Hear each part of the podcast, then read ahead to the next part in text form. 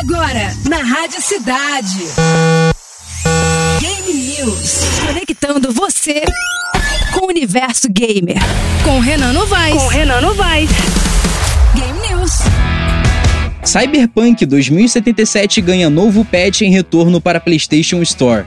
Pois é, depois dos pedidos de reembolso devido à reação hiper negativa aos problemas de performance e bugs do jogo no lançamento, a CD Projekt Red lançou uma atualização que promete estabilidade e melhorias em animações, interface e mais elementos de jogo.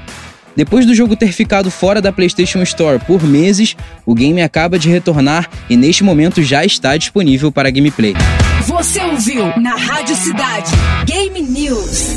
Conectando você universo gamer. Com Renan Novaes. Com Renan Novaes.